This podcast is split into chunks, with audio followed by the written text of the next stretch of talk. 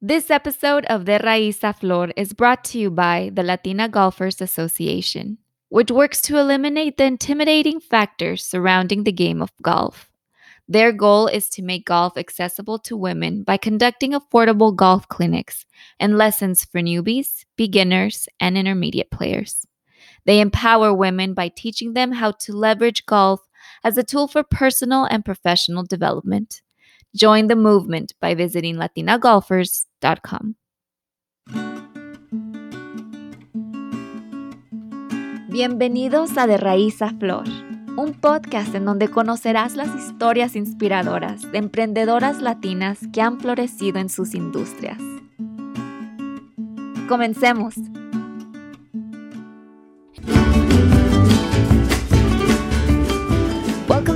The Flor. I am your host, Anaisa Maya, and today we have a true powerhouse. A San Francisco native, Rebecca Cahua was raised by her single mother in the Mission District and is the second out of six children. After many years struggling through school, she went from a 0.5 GPA to being the first person in her family to go to college. In 2011, while still in school, she purchased a sewing machine and a screen printing press machine from a locally owned company and was able to open the doors to Designing a Difference Sewing House, a full service cut and sew contractor manufacturer. Rebecca graduated from San Francisco State University in 2012 with a bachelor's in apparel and textiles, but soon after founded a nonprofit called hashtag LunchBagSF which consists of holding monthly gatherings for volunteers to make and distribute lunches for people in need. In 2015, she launched Designing a Difference Incorporated, a nonprofit dedicated to improving the lives of people with employment barriers. But that's not enough. Rebecca moved fast when she noticed the need for personal protective equipment during the pandemic and brought together a team of scientists and product designers to launch O2 Nano Brands Incorporated, whose goal is to donate 40,000 masks in the next two months to people who are putting their lives at risk daily to help her community of San Francisco. Welcome, Rebecca. Oh my God, thank you. That was such a long bio. I was right? like, where did she find all this information? I was ran out of breath. You've done so much. Um, yeah, it's it's um, you know, there's a there's a lot of time, and I guess we just choose what to do with it. And I I've since I was really young, kind of chose to kind of adventure and just try things, and that's how I've ended up where I am. No, with no goal intent intentional intentional goal, but more just like just trying opportunities that come my way. Mm. I was reading that you have a very special connection with your mom. Um, can, can you tell us a little bit more about growing up with her and growing up in the Mission District? Yeah, so my mom and I were always really close. She and my father divorced when um, I was in eighth grade, so around 13. And yeah, at that point, there was all six of us at that point. The the three younger ones, there was like a uh, a 10 year gap. So there was like three older generations and then three younger. And um, so the, the three little ones are like, they're like babies, you know, elementary school. And then there was three older ones were in middle school and entering high school already. Mm-hmm. And then mm-hmm. my mom basically just kind of um, said she did it. She wasn't happy with my father and she was, um, you know, going to be single. And we were like, okay, we kind of just, she explained to us, you know, that she wasn't happy and we thought that was enough and we agreed with her.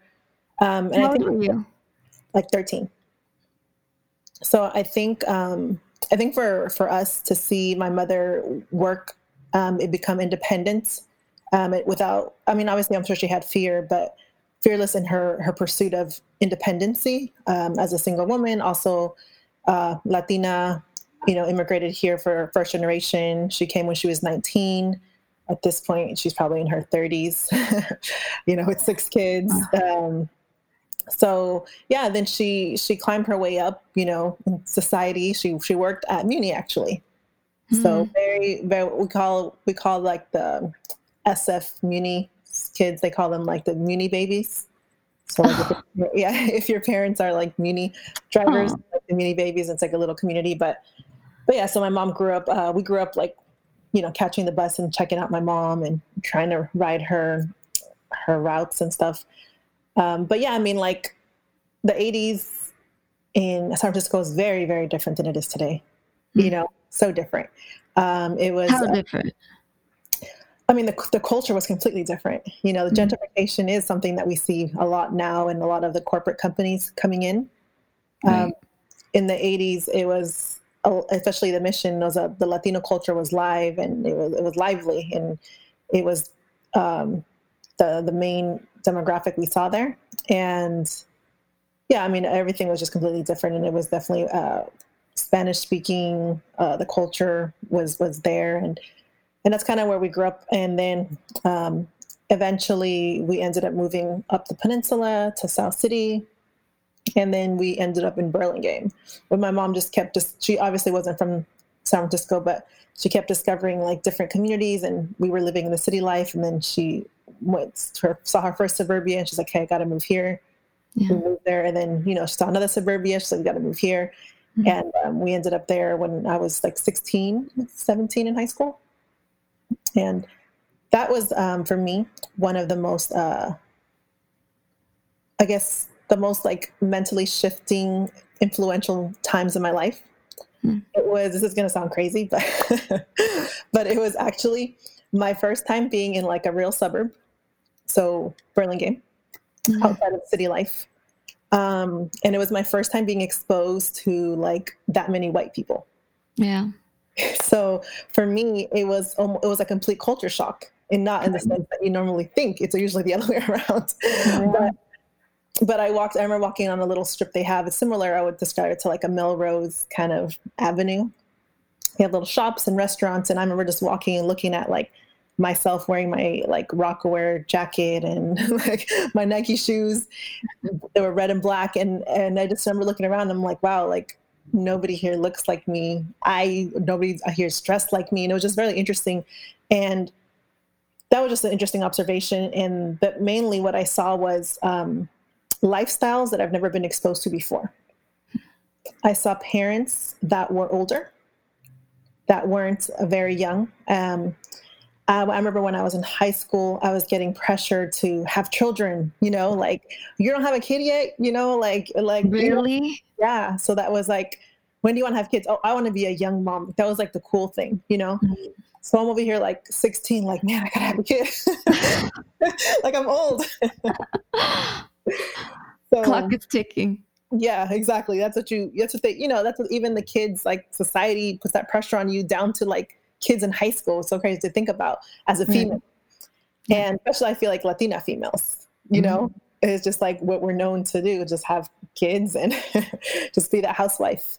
So, and I just, and I remember being in high school and even younger and just looking around at the lifestyles that I saw around me, and I didn't want any of those lifestyles. And I didn't know any better. Like I wasn't exposed to anything different than what I saw, like being you know, having relationships, uh, boyfriends, and you're all constantly fighting, and there's like abuse, and it's just, you know, name calling and, and being a young parent and dropping out and going to maybe continuation school or independent study. Like that was the majority of our high school. Right. You know, so, and then even like my, the adults in my life, they weren't in any better circumstances than that. Other, you know, they're, they're married with kids, but they're all struggling and, you know, um, did you feel that you belonged, or did you have any feel or thoughts about that? I felt that I I processed things differently and I I observed things differently. Like I just thought like maybe I was like I was like, why do I see beyond what what's around me, mm-hmm. even though I don't know what what that what that looks like. Mm-hmm. So I just knew that like I didn't want the circumstances that were around me.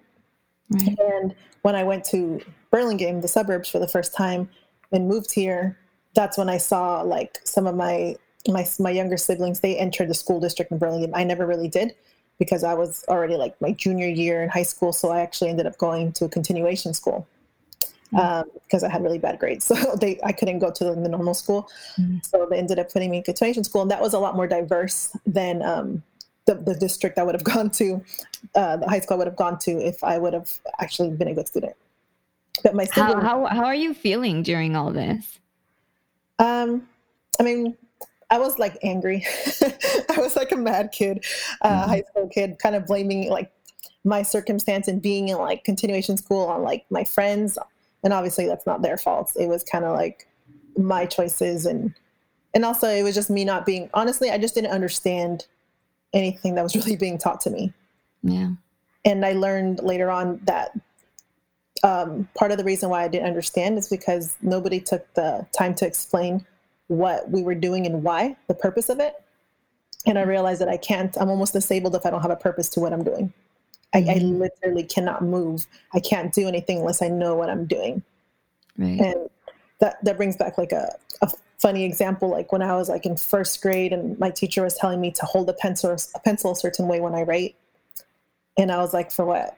Like if I can write fine just like this, you know, and it's not so much questioning authority. I mean, I definitely probably do have that issue as well. But but, but why? Exactly. I just want to understand why, because the science behind it, it's like, wait, if I can write fine like this, why do I need to change it and hold it in an awkward way that, you know, I just need to understand why. She's like, oh, whatever, and walked away. So till this day, I still hold my pencil that way. but now I understand why, because your paper, your you smudge on your paper when you write it, you hold it the way that I hold it, you know.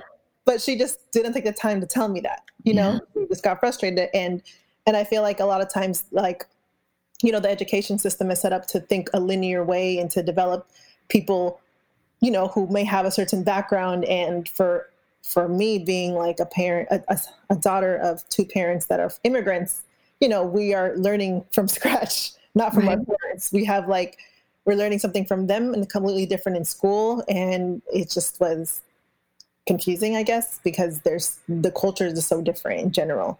And mm-hmm.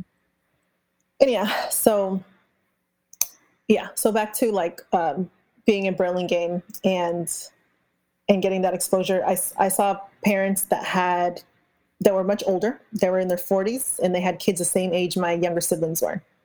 And my mom was still the youngest parent there how is know? it having the youngest parent what was that how is it having the youngest parent i don't know i think i think um i mean for us when we were the three older ones it was great my mom was a fun time. She was like the the life of the party, you know.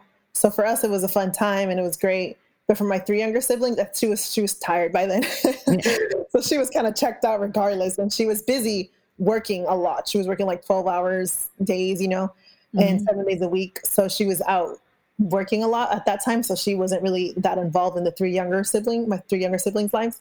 Mm-hmm. Um, she was, you know, single mom, six kids. So so yeah, but it wasn't until then I saw like you know a, a parents in their 40s, and and then I saw that their their kids had like access to the cabin in Tahoe, and then they had access in the summer to a beach house in like Southern California, and I'm like, I want that.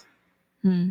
And that was like my first time, and I was like, I want that lifestyle. I don't want to struggle, and I want to be able to give my kids those type of outlets and you know i just saw my siblings um, growing up and luckily uh, the community is such a like a great it's a great it's an amazing community and it was very accepting and very um, non-judgmental you know coming from a single a latina single mom of six coming into like a suburbia um, we'd never experienced any kind of discrimination on my mom. Everybody was very very kind and generous and open.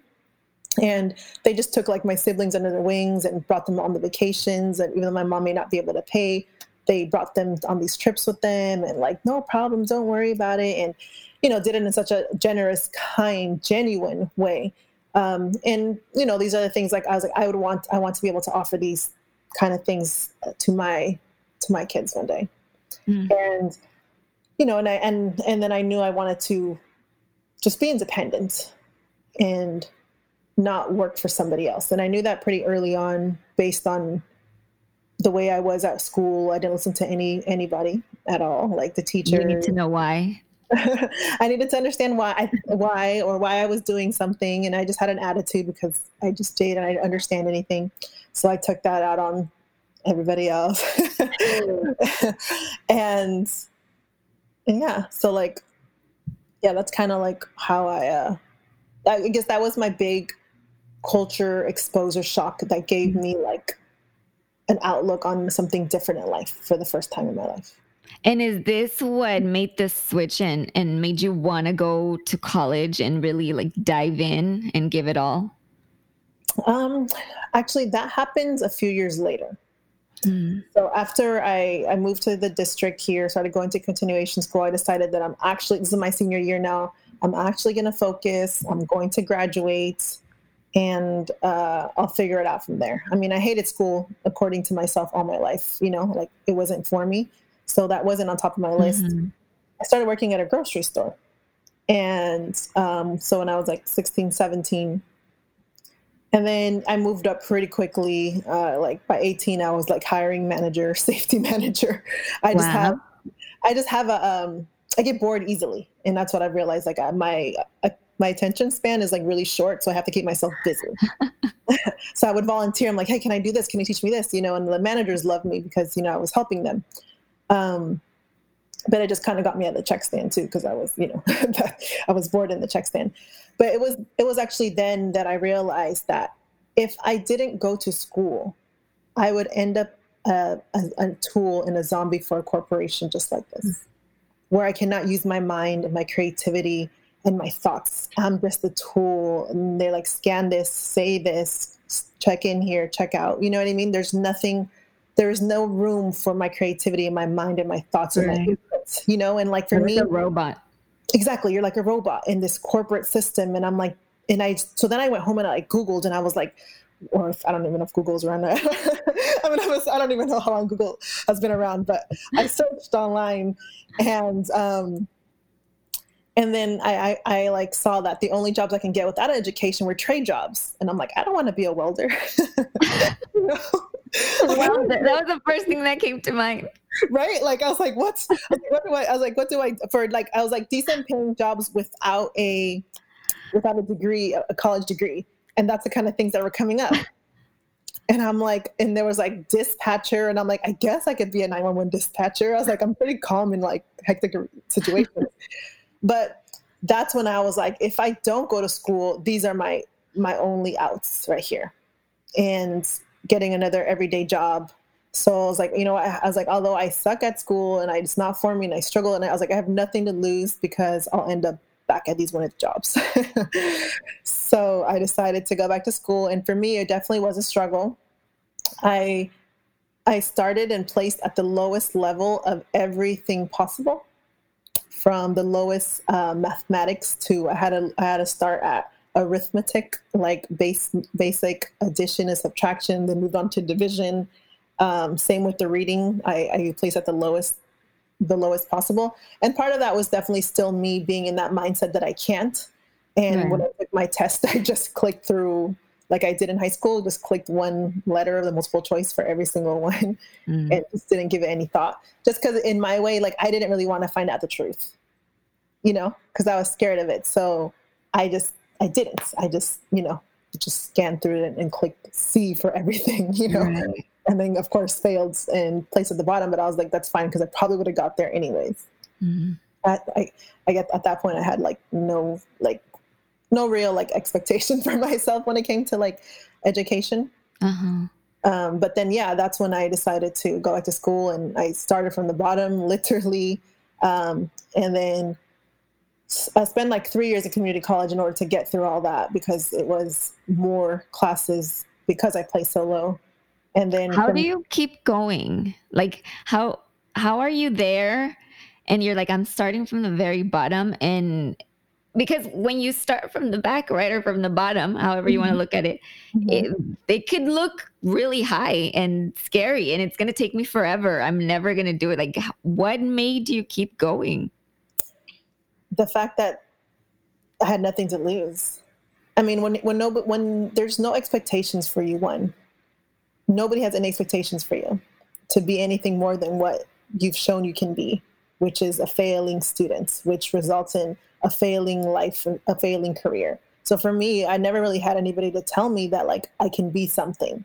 Mm-hmm. So the only the so I literally had nothing to lose because I had nobody to disappoint, you know. So for me, it was kind of like if I don't do this, I'll just go work for Safeway again. you know what I mean? Mm-hmm. Or so I really had nothing to lose. And yeah, it was definitely like a lot. And I just I I guess I learned one of my defense mechanisms is blocking those like blocking out negative thoughts. Like I'll just like shut them down. Like don't think about it. Just deal with what's ahead of you, what's in front of you at this moment, and don't think about the long term. Just think about the short term. And like just get through this right now. Yeah, just this class. I gotta get to this one class. Mm-hmm. It was like algebra was like, luckily for my career, and I also chose um, an industry that you don't have to do a lot of math because that was like my worst subject. So like fashion doesn't it requires like the basic like arithmetic and algebra. so like I was like, okay, I can do it. So yeah, I mean, I think I didn't set myself up for failure, and I also decided that I'm not going to listen to anybody in like you know family, especially Latinas families. I feel like uh, minorities in general, they want you to do careers that are secure, like a nurse, right. or a doctor, yeah. never anything creative. Mm-hmm. And they see that as a, a risk and a game, and and I was I just told my parents I don't care what they think, and I'm going to do what I want. what I've always kind of been that independent, but but yeah, I, t- I basically told them that, and I'm like, and I chose, and I told myself that if I'm gonna go to school, the only way I'm gonna finish is if I do something that I'm actually really interested in myself, mm. that I actually feel passion for myself. If not, there's no way. If I do a career like they want me to do, be a nurse or do business school, like what what even is business school by the way i always think like that just like the most random but but yeah, so so yeah, that's kind of like why I just I just felt like I had nothing to lose, and why not try? And how did that creative side come up, or when did you realize you even had it? Mm, that's um, I guess that's. I don't know if I when I realized that to be honest. Now that I never really thought about that. um, I, I, know I always I might so I never watched really TV. Like I was always that kid on the side, like my siblings would make fun of and be like I would just they'll be watching TV and I'll be outside or I'll be playing, drawing, or just thinking. Like, you know, I, just, I would always I would always just be thinking and imagining. I had a big imagination. So, mm. you know, I would always like you know, and, and I always took an interest in like anything arts, whatever it was, even just I guess I was just a deep thinker, and I think a creative people have to think a little differently in different ways in order to see things differently. Right. So even when I would see a movie, watch a movie, like a perfect example is like the Ninja Turtles. Um, I, I would, I would, I would, I would watch the movie, but I would get stuck in thought and like I would daze off because my whole thing was, uh, why, why is Shredder bad? like what happened to Shredder?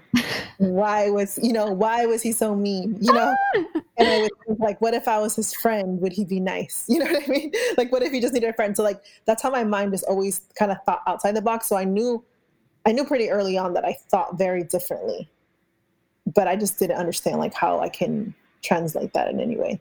And I guess I love that because I'm the same way. Right? I feel like I've never heard anybody else say that. Yeah, but I feel like a lot of people are like that, but people don't really talk about it. But there have it's it makes sense like yeah just to look at something and just kind of evaluate it for what it is you know not necessarily like what they're presenting to you but like like this is really what i'm getting at it this right right mm-hmm. Yeah, so then then um were you just like it's going to be apparel and textiles like was it just a no-brainer um well i guess in high school um i realized that i did like fashion and i started like playing around with like my my clothes. Like I definitely I dressed up. I dressed up in high school. like I was wearing stiletto pumps to school every other day. I was that girl. Um, that's definitely when brands came into play. I was wearing Baby Phat Rocawear, and that was that era. You know, J Lo and Ashanti and Ja Rule. Mm-hmm. that fun hip hop era. It's um, really fun, especially for fashion. It was. It was so fun, and I loved it. And you know, I was always rocking whatever I could when it came to like that kind of clothes. And at that point, uh, the trend in, in, my school was very much like sporty girls wearing Jordans, and and you know maybe they'll wear the Rocawear or just matching T-shirts. But I was still I was I was more like the girly side, and you know didn't care that I was like the only one that was dressed up and girly in heels or whatever. but I just enjoyed it and then I started, like, yeah, custom stuff for people. Like I would, I would make stencils out of paper, and I would spray paint people's names down their jeans. yeah, so I used to do that a lot and with my pants too and just just random little stuff like I would crop my shirts and do little braids on the shirts and you know that kind of like upcycling stuff stuff like that. So yeah, I knew I liked fashion, but I also like had an interest in interior design because I just like design in general. Mm. And then I when I went to college for community college, I took like a I took I wanted to take a design class and a fashion uh, like CAD class for um, interior design and I realized that, that, it would take architect, and architect has a lot of math, and I was like, nope, this one. So then, then I jumped into fashion because I knew it had to be one of those, and I was like, yeah, fashion. So then that's that's kind of how I fell into the fashion. So. Yeah. And then you're you're doing this. I'm sure you're loving it. Everything that you're learning, you're having so much fun. Um, which I also want to point out how you said you were interested in something and you went and you took a class in it. Mm-hmm. um, for anybody that's listening to us that's in college like if there's and even outside if there's anything that you're interested like try it out. Like take take a class learn a little bit more about it and then maybe you'll find out there's math in there and you're you're gonna run away. Um, but you could try it out. You could try that's how that's how you can test things out and see if they're for you or not. And that also guides you right to where you're supposed to go and what fuels you. Um so you're you're a student right now. And then you're in your junior year when you decide um, when you decide to launch hashtag lunchbag SF. Um. So, I think actually I just graduated. I think it was immediately after I graduated. Um. That's right. What what you launched wasn't that it was um it's when you bought the sewing machines. Yes. Yeah, so first um, the first thing i did was when i graduated was um, was basically i kind of was trying to figure out a way to like I, at this point like we graduated as a senior when we have a senior collection we all design our own clothing line. Um, so i'm like what can i do with this? You know can i how can i you know if i'm trying to grow a brand i need to get sales if i want to you know I'm just trying to explore that that world and that new avenue. Mm-hmm. and um, and at the same time, um, I came across I came across a post, social media post, um, and actually, people might know who this is. Uh, it was Jasmine Sanders, Golden Barbie. Do you know her? I don't. She's like a social media influencer. Um, and I, at this point, I barely followed any like influencers, but for some, my little sister showed me her, and I was like, "Oh, she seemed really cool, down to earth." And then she happened to be volunteering at, um, in an event feeding the homeless in New York and that's mm. where she was from. And I was like, oh, I want to volunteer in that organization here. And then I did some research, and then I found out like there was there was none here yet. I was like, oh, well then you know I'll organize one myself, um, because um, I, I remembered that I was like, I, I, have, I confidence that I could because, like, you were actually that's what you were probably referring to. My my junior senior year of college, I decided to organize an event, I uh, organize a fashion show to help fund the school mm-hmm. design program. So I just like gathered a bunch of the school designers and I asked them like, do you guys want to participate in a show? We all design one piece for a collection that we create together. Um, and we'll sell tickets and we'll help buy some sewing machines that we really well needed in our school at that time. Mm. Um, and it was my first time producing a fashion show and honestly it was amazing especially for being a first time but not even just for a first time. It was honestly really amazing. We got sponsors everything down to cakes down to kind kind bars you know the, the little like bars right you, you got them yeah that was when they first came out. Like you know we just got like a bunch of like um you know it was really nicely like organized and we completely sold out. We oversold. People were buying even if they couldn't have seats anymore Nice. So I was like, and we knew we got a lot of press on it. And I think, and I was like, wow, that gave me confidence to be like, oh, I could really organize things and deliver, you know? So that's why when I saw that this organization wasn't here in the Bay Area yet, I was like, well, then I could organize one myself. Mm. So I just immediately text a friend who happened to own a nightclub in San Francisco. And I said, since you're not using your club on Sunday mornings, can I use it to um, make lunches and feed the homeless? And then he's like, sure. so then within an hour, I had a flyer and I posted it on my social media, like not knowing where I would get the food, not knowing like who was going to volunteer or if I'll have enough. Anybody helping you? Or no, I just like leading you. Are you just like, this is what we got to do and you know what to do? Um, I just no, that I just literally it was no thought. It was an hour of I saw the post and within an hour I had a flyer. I just you know made a quick app flyer, and I yeah, and then I saw that what they did when they in New York is that they have like a, a brown paper bag with a heart on it. So mm-hmm. then I mm-hmm. just grabbed a paper bag from my kitchen and I put a heart on it, and I was mm-hmm. like, this date at Cellar, it was Cellar the nightclub um, need volunteers. And if anything, worse came to worse I knew that I have a big family, so they would they would all come. so it'll be my mom, my dad, and my five others, my five siblings. They were like, signed up already. Had no idea. Exactly. So like you know, at least I won't be by myself if nobody else shows up. But no, to my surprise, um, people really showed up.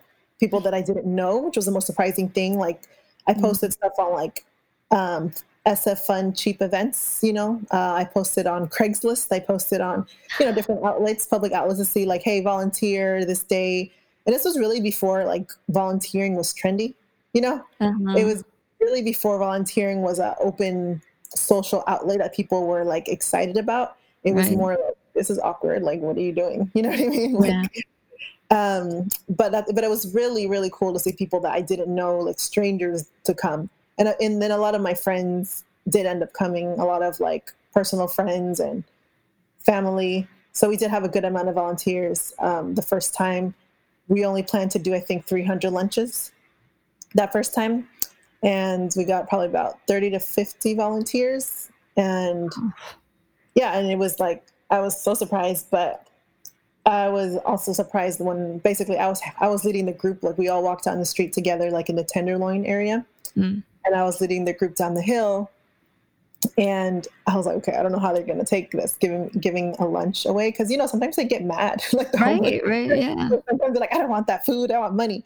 So I was like, oh God, I hope he doesn't do that to me in front of all, everybody, all these volunteers behind me, because they're looking at me, you know, as a leader, but yet I've never done this, and I'm doing it the first time with them. But um, luckily, you know, I asked, I was like, hey, do you want a lunch? And then this lady was like, first she just she didn't say anything and then i think she when she i guess she was like zoned out. And when she like like actually understood what i was saying to her she's like oh yes thank you. God bless you guys. God bless you guys. She was like so grateful so happy. Mm-hmm. immediately took out the banana that was in the bag started eating it. Um, and she just said thank you to everybody and the like it was like a parade i always call it like a parade of volunteers walking like in pairs or in threes like together you know? So she was like thank you to everybody and then from there we just i guess made everybody comfortable and everybody was able to do it. That was uh, made me comfortable too that she you know was excited and embraced it and was thankful. Right. and then to our surprise we found out that 300 lunches in the tenderloin will be gone in 20 like 10 minutes. So we walked on we made a right on ellis um, off taylor. And um, we had boxes uh, and all the boxes were filled with lunches and we were just carrying them in our, in our arms and then we got swarmed like everybody ran over to us and just like snatched everything out of our hands. And we're like hey next time we'll carry bags and not boxes because we'll have more control on how, how we hand it over you know? Right. but, yeah honestly it was like within 10 minutes of walking down ellis street um, we were out with 300 lunches on one block on one block.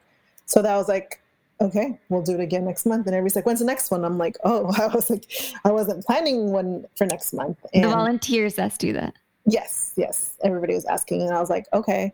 So I was like, okay, next month, same time, same place, and um, we've basically kept that going monthly for about five years, and we've been doing it at least annually for now seven years. Wow! Yeah, congratulations. Yeah, it's definitely become a family tradition, so it's pretty cool. It's just like a nice community that we've built together, and it's amazing to see people grow up through that volunteering. Wow. Then where does designing a difference come in? Is this after? Exactly.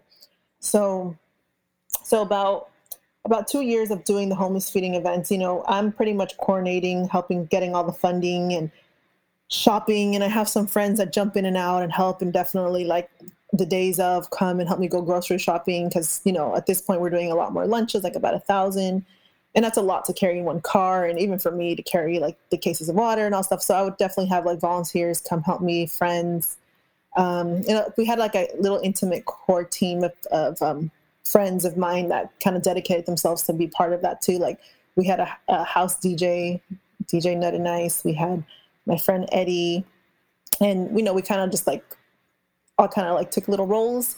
But at this mm-hmm. point, we weren't really. We were just a bunch of volunteers just doing this for fun. And and then it was like, you know what? Like I would. I was like, how? Maybe I was like, maybe I was like, how can I really make this like something that is my career? How can I? How can I actually do something to really make an impact as well. And right. at this point, obviously, I'm not making money off of this. Uh, it's it's happening once every like four weeks, so it takes whole like it takes so much time out of my life. So I'm in the negative, you know what I mean? And I'm continuing to do this, and I'm I'm struggling, but yet I'm over here like continuing these things, and of course. Hearing it from family and friends, like, what are you doing? Like, when are you going to do something for yourself? And I'm just like, I don't know, I don't know. But I just knew I just wanted to continue. Um, but I don't know what I was going to do. So during that time, um, you know, I, am looking for, I'm just like brainstorming and trying to figure out like how I can basically, basically um, do two, merge two things together, which is my passion in community service and then also fashion, because that's what I studied and that's something I love to do. And I was like, there has to be a way for me to be able to merge these two worlds together. Yeah. And that's when I thought of the idea of designing for a difference which ultimately turned into designing a difference. Mm-hmm. And yeah, and the concept behind that was um, helping people that have an employment barrier, and usually people who have an employment barrier can't really get jobs and are homeless. So how can we help those that demographic um, get the get work and basically by developing a, a, training center to help people train them, teach them how to the sewing skills or skills to work in the fashion industry and get them jobs in the industry and also at the same time would be simultaneously keeping the industry the manufacturing industry alive particularly in san francisco in the bay area because mm-hmm. it is also a dying industry that you don't really see anymore so and that's how i thought of like those two things can support like a mission both missions which is helping the the homeless community as well as helping the fashion industry stay relevant here in the bay area and and why did you why the homeless population? Why out of like all the other missions that you could have focused on? Why why why was it that? What what did what did it speak to to you? Um I feel like I feel like I try to run away from my passion when it came to helping people mm. because I felt even as a as a as a young person that helping people would consume my life kind of like the freedom writers remember that movie freedom writers right. And she she gets so involved with her students and it consumes her life. She ends up in divorce. She mm-hmm. ends up like i think losing her apartment. I don't know. She just you know she ended up alone because she got so consumed in that and i always felt that i would be that person and you know there's there's moments and my mom was very much very compassionate as well so she was somebody who would support those crazy tactics that i had and like when I was in high school, I knew a girl that was a foster a foster uh, group home girl that lived in the group home, and I was like, "Mom, let's adopt her." She goes, "Okay." you know, she's like two years younger than me, and I'm like, "Let's adopt her." And then so like that didn't end up working out, but but, but like um but you know like i just i just knew that i would. So i always like said i can't do and i thought maybe i should be a probation officer. Maybe i should like help kids this way. And i was like no i can't because i thought it would it would consume me. So mm-hmm. I, I i geared to my other passion which was creativity. But it's crazy how like it just comes to you. I, I didn't i didn't choose the homeless necessarily. It kind of chose me mm-hmm. you know and mm-hmm. as much as i try to run from getting involved and helping people because i was scared it would you know take over my life um, it just it just it was just a part of me, I guess. So it just was there. So yeah, I guess um, yeah, I, I, I, not, I wouldn't even say like that's like my number one, you know, purpose. Um, I can't pick one. You know what I mean? Because right. I'm about like so many other so many other causes and so many other efforts that I definitely want to be a part of. And I think that's mainly like I think ultimately that's my passion. Just mm helping being in a place where I can impact people. Right. That's, right. Not doing that, something just to do it, like have making sure it has a purpose. Exactly. It has to have yeah. a purpose. Yeah. And and I just that that's ultimately my goal. And I just chose that I chose fashion to be that lane that I can be that person. You know, and like you have right. to just choose one thing. And it doesn't have to be your your your everything, but it's it can help be that supporting that supporting tool that you need uh, that supporting like credibility that resume that paper trail that you need in order to get yourself in the position that you want. And ultimately for me that is like being in a place where i can really impact people's lives. That's ultimately what i want. So if that if that means being like a very successful entrepreneur and being somebody that somebody people, people want to listen to and then maybe through that my i can help you know? Right, right. so that's kind of how I, I i see i see it now what i ultimately like want to do and be i guess. What what i what i just um I, I really admire from you is how you just jump in to things. Like you see it and if you're like i want that i want to go for it and then you you just go for it. Um if we fast forward to this year the pandemic starts um the come the entire world changes. Um, and you're hearing all of these bad news and we're stuck at home. Um, a lot of us are, are getting consumed by our feelings and you decide to launch something else. Yeah. So this is why why, I- why add more to your plate right now? I don't know. I don't know. So that's that's exactly like why i ask myself the same things because um you know like I realized that I I can't sit still and not do anything. So it's sometimes better for me not to hear and not to see because I always constantly I react because I'm pretty reactive. um, and like you know, and also because I am I guess seen as somebody somewhat of a community leader for the people that do know me and have supported me. They look to me for resources. They look for me to help. Like, what is Rebecca going to do? you know?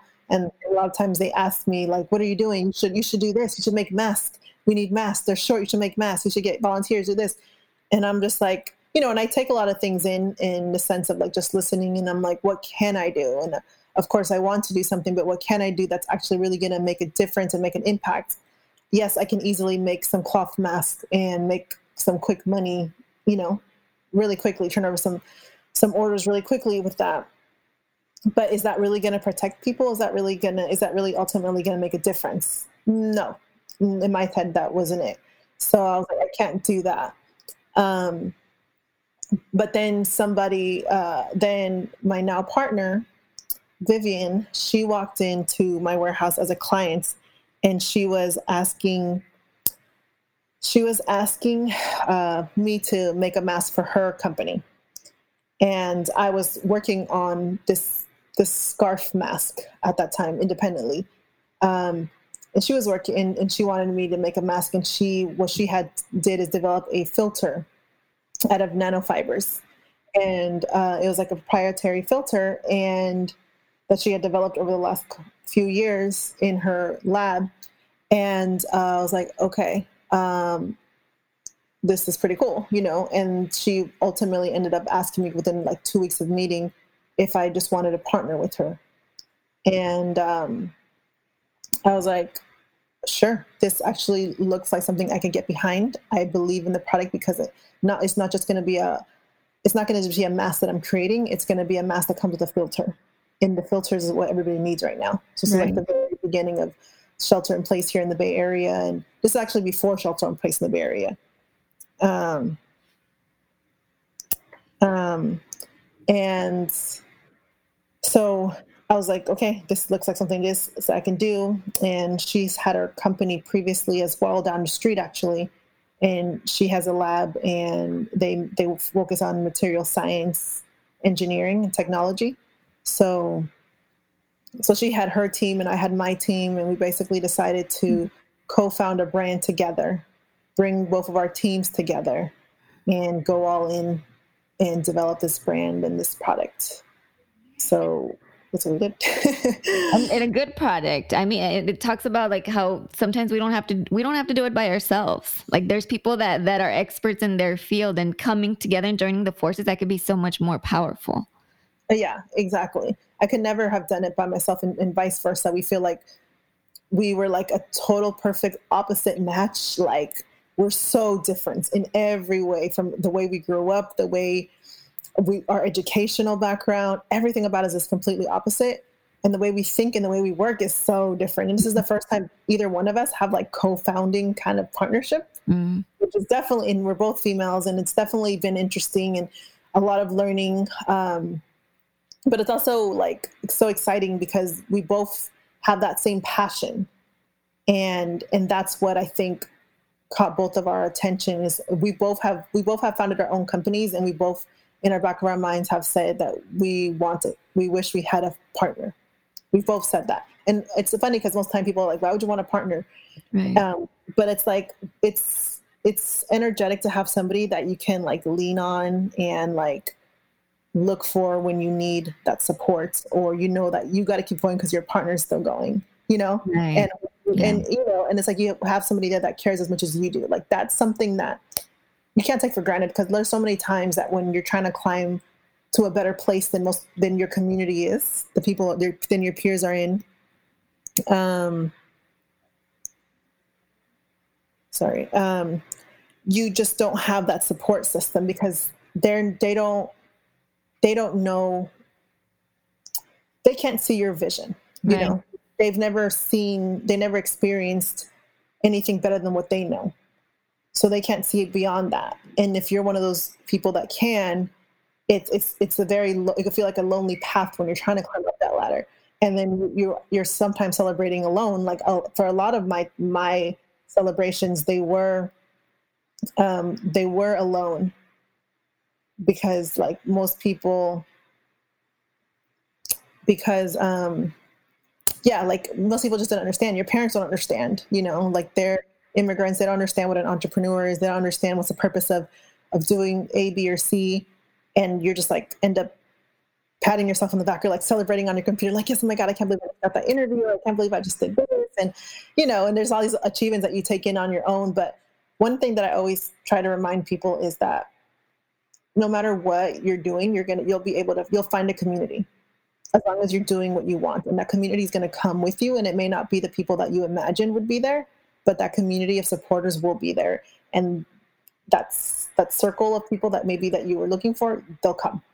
And those are the people you actually want around you because of the people who understand the level of thinking your passion you know and experience the same similarities as you. So so yeah that's pretty much um so stay happened. open to when people are coming into your life because they might be part of your tribe and sometimes it's good to let go of people that don't belong there exactly it's it's uh, one thing that I think I did really well, and is I didn't necessarily feel like I had to let go of anybody like harshly, but I definitely distanced myself, and I had a focus. And say my people that I grew up with in high school, they don't understand what that is because to them they're still all friends and they all still hang out um, every week, you know.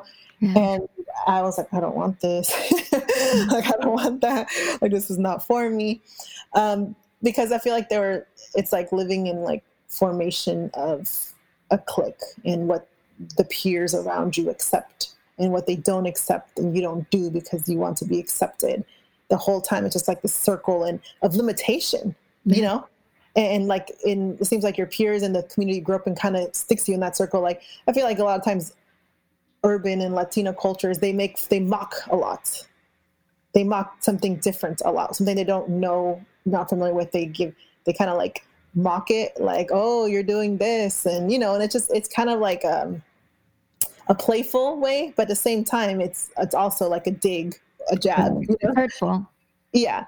So it's there. You constantly hear a lot of that, and it's like, okay, that's not good to hear constantly. So let me just walk away from that. And it's never like it's not like I can't, I'm still friends with these people. They're just not in my regular everyday life. Right. You know, they're still there and I still could reach out to them. We still may catch up and, you know, go out for dinner or something, but it's not, it's not the kind of energy or the, that I need on a daily basis. Cause you just, you kind of just feel the, you kind of feel, you feel it. You feel the way what they're thinking of you. And like when you walk in, it just gets quiet and you're not doing anything wrong. You're just doing something that they're not familiar with. So people get intimidated by it, you know? and it's people's energy that affects you ultimately right and and when you when you feel like that you you shouldn't feel like you you have to stay and i think what you were just saying that these people might be still be in your lives but maybe they're not around you as much and this is perfect for family members that have exactly. sometimes you have that toxic relationship with. Mm-hmm, mm-hmm. Distance yourself and take control over the the relationship, and and because you do have control and you know yeah definitely family members can be one of the most toxic relationships because it's something that you care so deeply about so they can affect you more than anything and like like you just said like you don't we don't have to get we don't have to completely cut them off but we can control the exposure we allow ourselves you know and yeah that's definitely something that you know is is needed and and then to touch back on being open uh even at like pretty young I was always open to be friends with anybody and everybody, even though it wasn't like the cool thing to do. And even in high school, like I would friend people that people be like, "Ooh, why are you talking to them?" You know. Mm-hmm. And even out of high school, I would hang out with people like I was like 18, 19. I was hanging out with like, you know, like an older person because they they had something that interested me so they became good friends to me and they might be like in their 40s but like something about them was interesting to me and i, I learned from them and there's they're I'm exposed to different things and I may not be. And I, you know, I just I never cared younger, older, you know, um, from different demographics, different communities. Like that intrigued me even more. You know, I wanted to learn. I wanted to be exposed and and till this day like my friends group is and my network of friends is so so diverse and so powerful and incredible like the people that i've been able to f- build relationships with and friendships and maintain those friendships and it's always surprising to me like why they would want to be friends with me when they're like these really cool accomplished mm. people you know and but ultimately like i think the key to to friending people that you admire is becoming someone that they can admire too mm. so that was always something that i had to feel personally had to do like i have to build myself up and i have to accomplish so that these people can want to hang out with me too. You know, like yeah. I want to be one of those people. So like yeah. I can't just expect it. I have to have something to offer, you know? Right. Yeah. yeah. That, so that's I love that and it's so true. Surround yourself with people that you admire because it it, it inspires you to want to oh, yeah. be like that like not give up you don't you don't want to be the one straggling behind it pushes you uh, yeah exactly it's um it's true just being people that you admire around people that you admire and people that are different than you and, and, and there's enough room for all types of people in your life like i always tell people like but there's a space for each one of them too so mm. like mm. There's people that may not have much value for you in the sense of they're not very accomplished you know they're not doing much that you don't know yourself but they're just good energy they just make you laugh and sometimes that's all you need. And that's okay to have people like that. Because people are like are really like almost pretentious around who they hang out with and if they're, you know, credible or accomplished enough for them to be around. And it's not about that. Honestly, like we need all kinds of people in our lives. And I I pride myself in knowing all people and friending anybody and everybody. And like even in all my events, it's always like everyone's welcome. Mm-hmm. Like I would put that on my event flyers. Everyone's welcome ages like zero to 95. You know what I mean? Like bring your mom, bring your uncle, you know, everybody's welcome. And um, yeah, and, and I feel like that's that's one of the reasons why I feel like I can accomplish and I do feel confident in anything that I jump into because I do know that I have a supportive community that will back me. Right. No matter what it is I do, and they have, and every crazy thing that I jump into, they're like, "Oh, what is she doing now?" You know, they're just right there. So, like the Kickstarter, yeah, the Kickstarter for the mask I would say 50% of those uh, backers were people that from my personal network. Mm. You know, and these are people that I've known for like seven years now and seen their children start from elementary, now graduate high school, enter college, that they've been volunteering with me for like seven years, you know? Yeah. So it's just like, it's amazing to see like, you know, what, what, for me, I feel like building a brand is about sharing the growth, uh, even as a personal brand sharing i shared the growth of everything that i was doing i was transparent in everything that i was trying to reach um, and i communicated all my struggles i communicated um, my goals and i just let people be a part of that journey so right. they continue to be you know and support and although i don't have like a 100000 followers or million followers i have like less than 10000 but they are so so much more supportive than any of the people that I do know that has a hundred or a million thousand followers. Like they literally they're there for you. They're there. They show up to my events. I see them. I know them. They're real people. They they they, if I ask for donations for an event that I'm doing, they donate. If I'm selling something, they purchase. Like they're valuable because it's for that. It's just like it, it's just it's just a community that I've built. So for me, that mm-hmm. that's like my number one, I think, branding tip for me for mm-hmm. just branding of, of a brand is just building that community and allowing them to feel like they're a part of it. Mm, importance of, yeah. of having that strong community with you.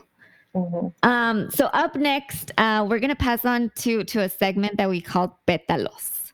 And this is just some questions that I'm I'm gonna ask you. Um, you're gonna answer them with whatever comes to your mind first.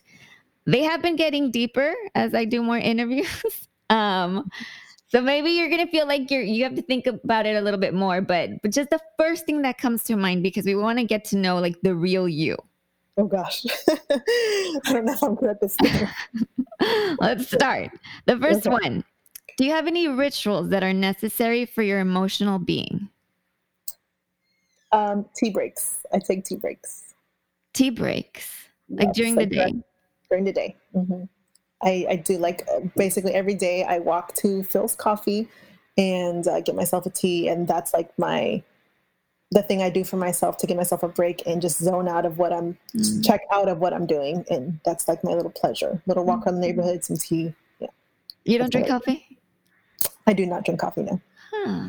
Well, mm. Another thing we have in common. Coffee oh. gets me all hyped up. Me too. I get bad. yeah. Um, what is the best advice somebody has given you, and who was it? That's a hard one. I feel like I get advice all the time because I'm always asking questions. Um, Is there one like you live by? Um, I, I guess if there's something that I live by, I just live by not. I live.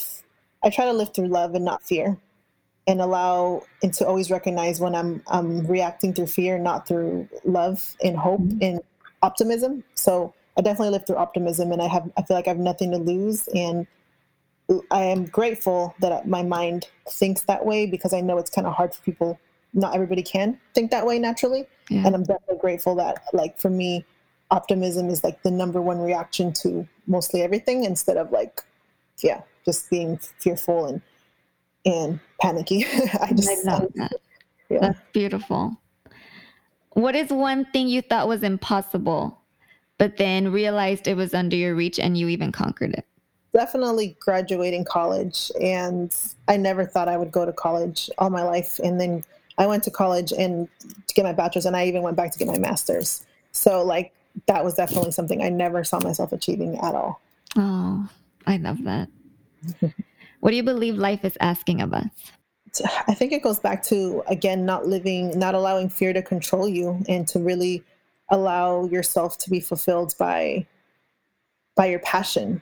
And then it's only I feel like then that you feel let your passion and love lead the direction you're going. You can really reach that point and you know, a point of where you're supposed to be in life and what life's supposed to be for you individually.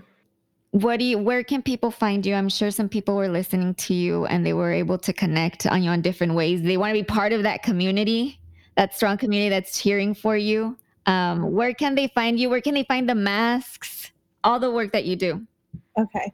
So the easiest way to find me is definitely my Instagram because it has all my website links on my profile. so that's always the, the easy. Yeah. So um, definitely uh, my my Instagram, which is just Rebecca Cahua, which is R E B E C C A C A H U A, and my profile name is Rebecca Cahua, but the username is no the username is Rebecca Cahua, but my profile is Rebecca Rosario Cahua. in case you see that that's me. Okay. Um, and um, my general website for my business is dadsewinghouse.com. And that's the sewing contract manufacturer. Um, and then the mask brand is called o2nanomask.com but yes, if you just go on my social media, Instagram, that's probably the easiest way to get to everything. just because you can kind of check out the overview of things there. All the different links that yeah. she's involved in. Yeah. um, finally, just to to wrap it all up, Rebecca, um, what words do you have for those people that are listening to you that maybe feel stuck, um, maybe have a dream of reaching the heights that you've reached, but feel that it's not for them? There's there's no way you can lose if you keep trying. You will have to reach the goal you you want if you keep trying. Like it's just like climbing the stairs. If you stop, you'll stay at that step. But if you keep going, you'll eventually reach the top. So really, at the end of the day, you have nothing to lose because you'll end up at the same place that you started if you didn't. Mm. So that's always a great place to to remind yourself that you, the, the lowest you can get to is where you're at right now. So you got nothing to lose. just try. Just just live life like it's a gift and it's it's a joke. I, I honestly think everything's a joke, and I think it's funny. Like it's just like whatever. Like you, know I mean? like you never know what's gonna happen, and like why not try? Yeah, and have fun. Life is supposed fun. to be fun. Have fun. Do what you want. Who cares what anybody thinks of you? Think they if they think you're weird. I did have somebody tell me this once, and I'm like, people ask me how to describe myself. I'm like, I don't know, I'm weird. and then she's like, every every person who's weird is really just another way of saying uh, you're a pioneer. Mm. You know, and a pioneer is somebody who just decides to go a direction or create something that that wasn't there before you know, but it's not weird. It's just that you just that's what pioneers do. And I'm right. like, yeah, I could see that. Thank you so much, Rebecca. I really appreciate you taking the time to be with us. Um, I I, I want to talk to you more. I feel like we could stay on here for hours. um, I want to talk to you more as well, and I'm definitely looking forward to um, meeting you in person. I know, me too. Once out, everything is done, I'm first place I'm going to is is SF, and we'll have we'll have some tea. I would love to. Thank you so much. Thank you. And um, live and be weird and have fun. Yes, I am Anaisa Maya, and you've been listening to De Raiz a Flor. If you haven't done so already, please subscribe, rate, and review this podcast on iTunes, Spotify, YouTube, or Podbean. You can also follow us on Instagram or Facebook using our handle at Raices. Thank you for listening, and remember each flower opens at its own pace and sleeps again with earth. The journey of the sun and the moon is predictable, but hers is their final art. Join us next time. Hasta luego.